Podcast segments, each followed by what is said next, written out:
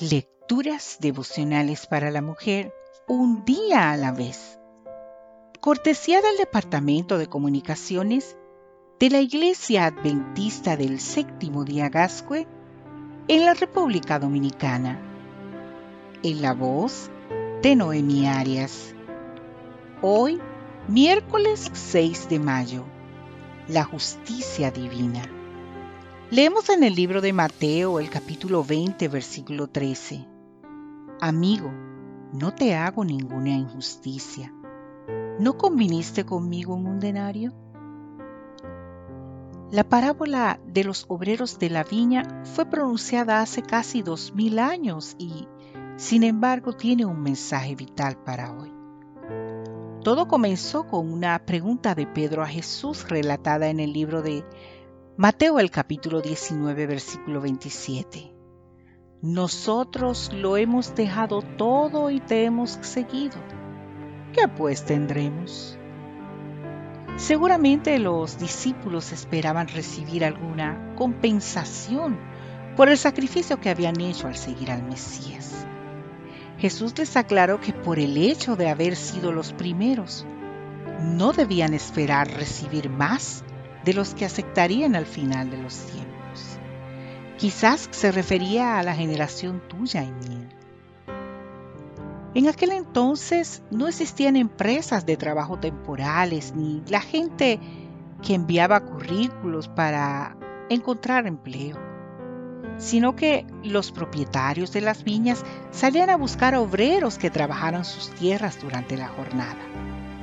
Eso hizo el propietario de la viña que protagoniza la parábola. Dice la Biblia que él salió a buscar obreros a diferentes horas del día. A los que contrató a primera hora les ofreció el pago de un denario, es decir, el salario típico que se pagaba por una jornada de sol a sol. No hubo ningún regateo porque el salario que ofrecía era un pago justo. A los demás, sin embargo, simplemente les ofreció un pago justo. Cuando llegó la hora de cobrar, el propietario empezó con los que habían llegado de último y le entregó a cada uno un denario. Eso dio pie a que los primeros en llegar esperaran que iban a recibir significativamente más. Pero no fue así. Ellos se sintieron con derecho a murmurar. A todas luces, desde el punto de vista humano, aquello era una injusticia. Pero ese es el problema.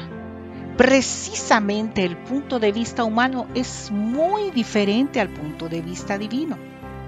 Dios nos ofrece la salvación por su generosidad, por su gracia, por su amor sin límites.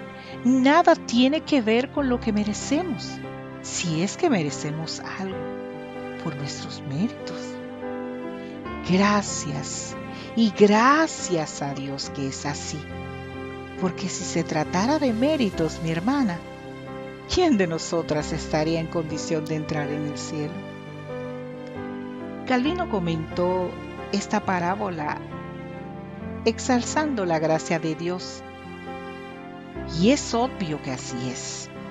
No tenemos derecho a reclamar nada al Señor ni a enviarle nada a nadie por el hecho de que Él no toma en cuenta nuestros títulos universitarios, tampoco toma en cuenta nuestros años de servicio en su obra, mucho menos nuestro nivel educativo, económico o nuestro prestigio.